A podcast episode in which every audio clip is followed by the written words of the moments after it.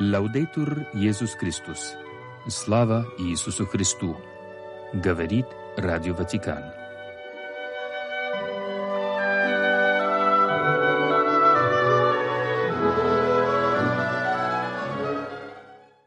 Сегодня 23 февраля католическая церковь чтит память священномученика Поликарпа, епископа Смирны. Рано оставшись сиротой, он был воспитан благочестивой вдовой Калистой. После ее смерти Поликарп раздал все имение и стал вести целомудренную жизнь, служа больным и немощным.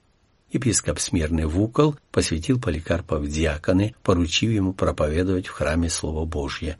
В то время был еще жив святой апостол Иоанн Богослов. Святой Поликарп был особенно близок к святому Иоанну Богослову, которого сопровождал в его апостольских путешествиях.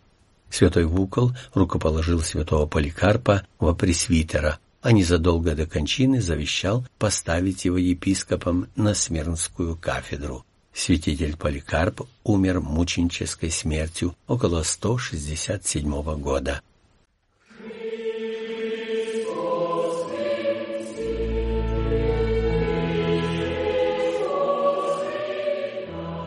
Новости из Ватикана по-русски.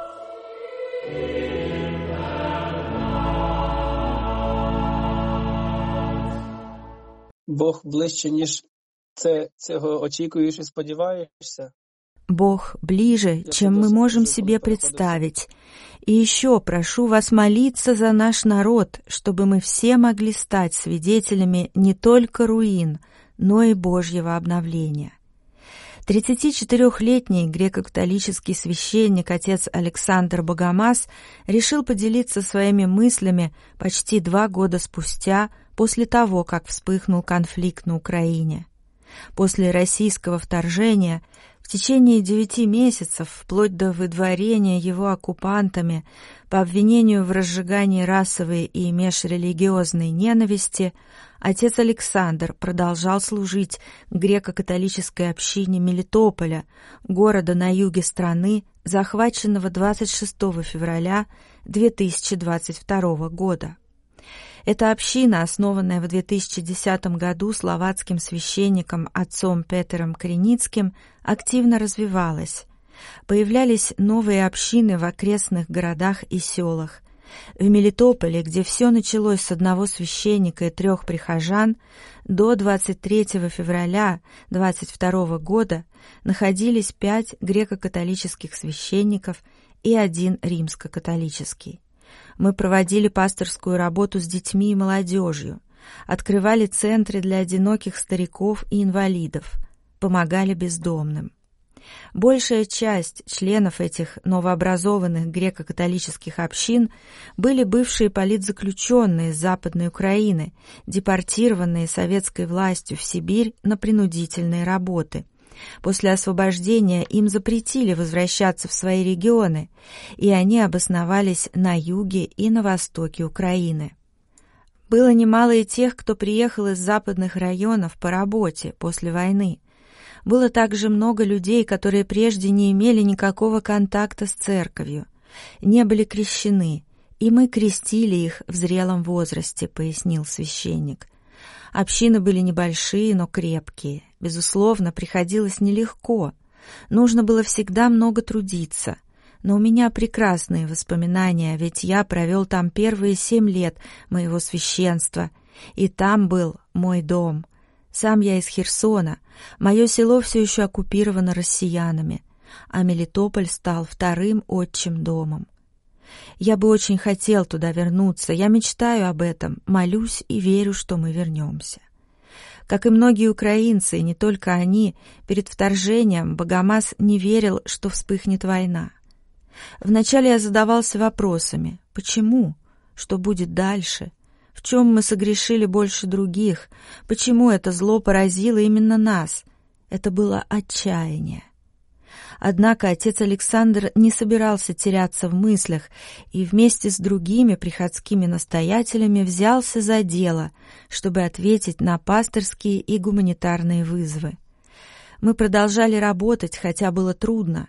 Мы не знали, когда к нам придут, наденут на голову мешок и уведут. Мы знаем, что два священника-редемториста в Бердянске, в 120 километрах от Мелитополя, находятся в плену уже больше года, и о них ничего не известно. Это могло произойти и с нами, и каждый день проходил в тревоге. Самое трудное во время оккупации, вспоминает далее украинский священник, было видеть, как некоторые предали свою родину и стали сотрудничать с россиянами. Было также тяжело смотреть, как агрессоры, ненавидящие землю, в которой я родился, вырос и которую так люблю, разрушили ее, как относились к людям, будто это животные. Это было похоже на большой концлагерь. Оккупация — это огромный концлагерь. И все, что мы слышали о Северной Корее или видели в фильмах об СССР, мы увидели и пережили наяву. Были тяжелые допросы. На контрольно-пропускных пунктах было ужасно, вспоминает отец Александр. По воскресеньям я всегда служил литургию в Мелитополе, а потом отправлялся в села и должен был пересечь несколько КПП. Много раз меня оскорбляли словами, и это было неприятно. Иногда я чувствовал моральное насилие, и сразу же должен был идти в приходы, где люди ждали от меня ободрения. Я помню, как однажды пришел в одну из общин и сказал, «Вы ждете от меня ободрения, но я прошу вас, успокойте меня, молитесь обо мне, потому что мне очень плохо внутри». В то же время я никогда не видел такой взаимной поддержки, подобной той, что я испытал во время оккупации. Утром 1 декабря 22 года российские военные пришли к отцу Александру уже в седьмой раз и допрашивали его около трех часов. Потом отвезли его в Васильевку на один из последних КПП, где сообщили о выдворении, обвинив его в разжигании расовой и межрелигиозной ненависти. Путь по линии разграничения продолжался около трех часов. Физически это было не то чтобы тяжело, но опасно. Сверху пролетали снаряды. Земля была покрыта минами, рассказывает пресвитер. Впереди украинские позиции, позади страдания и в то же время опыт человеческой поддержки и присутствия Бога. Когда я пересекал эту зону, вспоминает он, я молился — Господи, не оставляй меня. Ты так близок, я боюсь тебя потерять, понимаю, что там свобода, но прошу тебя, в этой свободе будь рядом, как был со мною в окупації. Хоч я священник, я не до кінця в це вірив, от зізнаюся. Але за ці два роки я повірив в те, що Бог мене любить, і я думаю, що що найважливіше почути католикам сьогодні повірити в те, що Бог любить. Должен признаться, что хотя я священник, до войны я не верил до конца.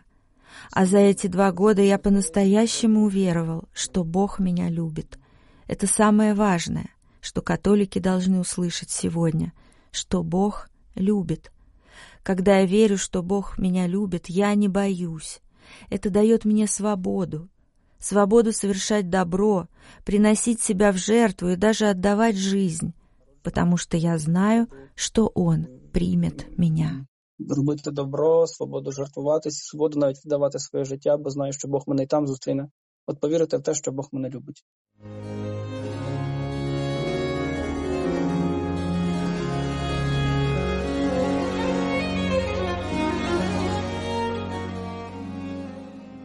Сердце человека обдумывает свой путь но Господь управляет шествием его.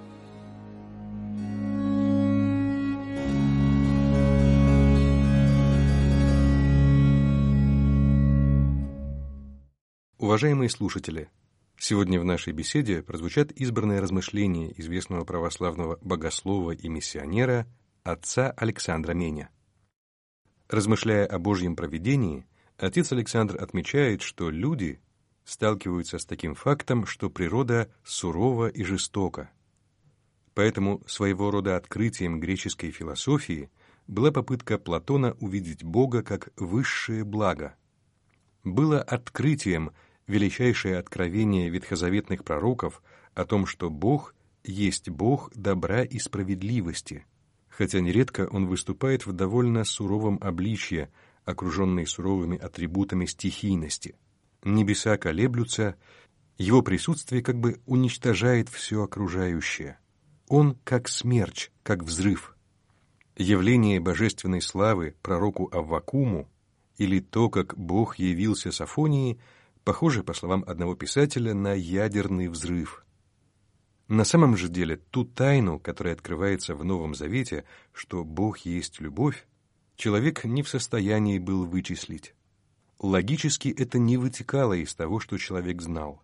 Это было откровением. Гораздо больше божественных ликов других религий были грозными, суровыми, страшными, как в Мексике или Финикии, и это отражало видение человеком природы. Природа действительно похожа на Малоха, она действительно поражает. Когда мы говорим, что за всем этим сложным процессом стоит благость, это не есть какое-то философское заключение. Это есть тайна, которая как бы вращается, просачивается вокруг Христа, который пришел явить нам эту сокровенную тайну. Когда ученики попросили «покажи нам Отца», и Он сказал «видевший меня видел Отца», мы увидели Его как абсолютное благо. Бог есть любовь. Это откровение Нового Завета. Значит, вот какой Он был, вот какой Он есть. На самом деле за всем этим стоит любовь, которое нам непонятно и недоступно, божественный замысел, который нам непонятен и недоступен, но он направлен к главному. Когда мы обычно говорим, что вот Царство Божие приблизилось, это значит, что оно до сих пор было далеко. Но что значит царство? Это господство кого? Царство абсолютного блага, источника жизни, не господствует в этом мире – оно находится все время в борьбе или в противостоянии с противоположными тенденциями. По каким-то таинственным причинам это противостояние как бы снимается тем, что божественная воля из мрака делает свет, а из зла делает добро. Конечной целью, как мы можем судить из откровения Нового Завета, является то, чтобы Дух, подобие Бога в человеке, воплотился, чтобы он имел силу материи, чтобы он имел реальность не только духовную, но и физическую. Потому что бы если это было не так, то Бог не создал бы вообще видимый мир. Таким образом, видимая природа со всей игрой ее физических сил каким-то образом входит в Божий замысел.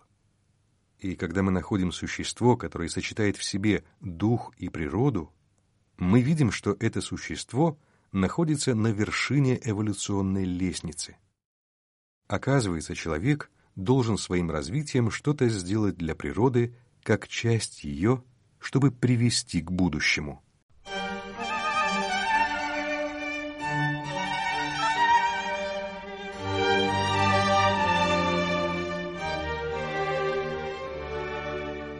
Нередко у людей возникает такой вопрос.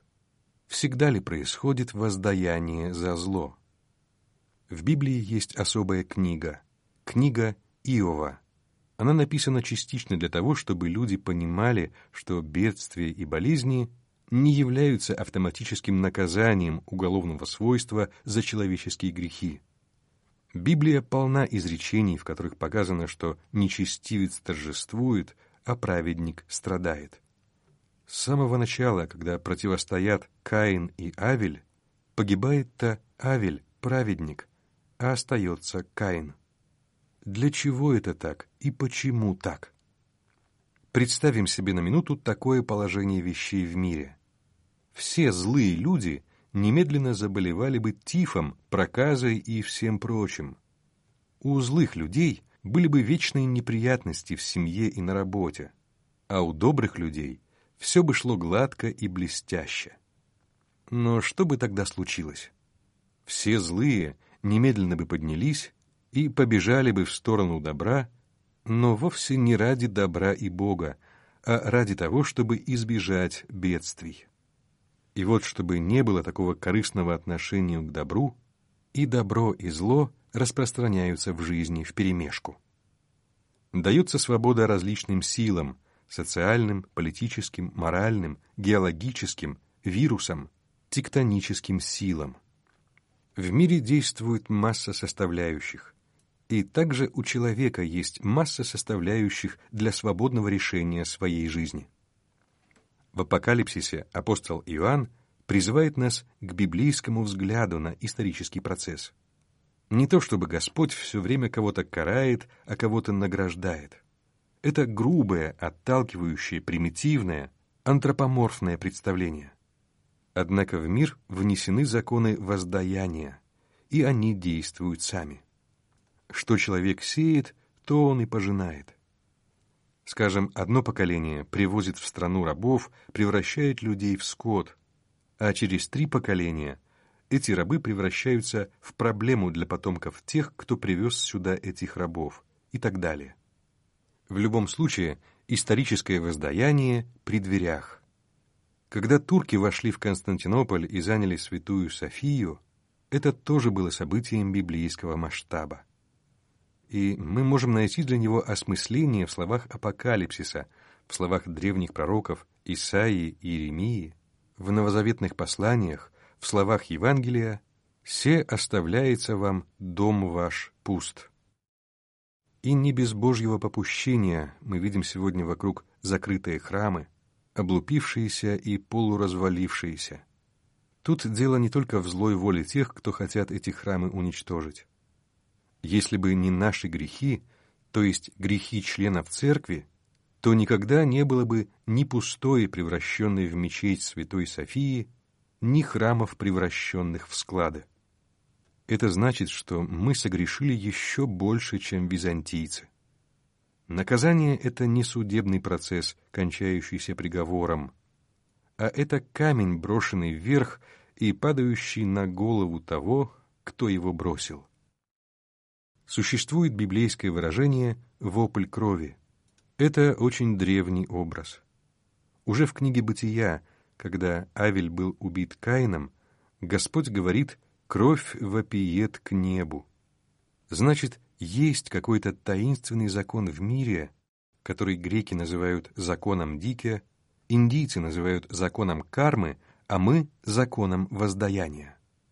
Зло обязательно где-то, в том или в этом мире, каким-то образом должно уравновеситься, о чем и говорят библейские слова «Голос крови брата твоего вопиет ко мне от земли». Говорят, что к вере людей приводит страдание. Но это неправда. Есть много людей, которых наоборот, страдание отводит от веры. Все зависит от того, куда повернуто человеческое сердце. Однако в диалогах святой Екатерины Сиенской указано, что Господу приятнее, когда зло погашается не справедливым возмездием, а прощением и любовью.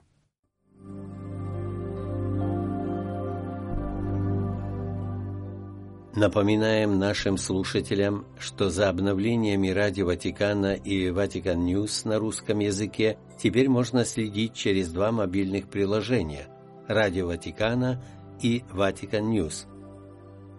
Подписывайтесь также на наш канал в Твиттере, чтобы узнавать новости первыми. Говорит Радио Ватикана. Наша передача окончена – Слава Иисусу Христу! Лавдитур Иисус Христос!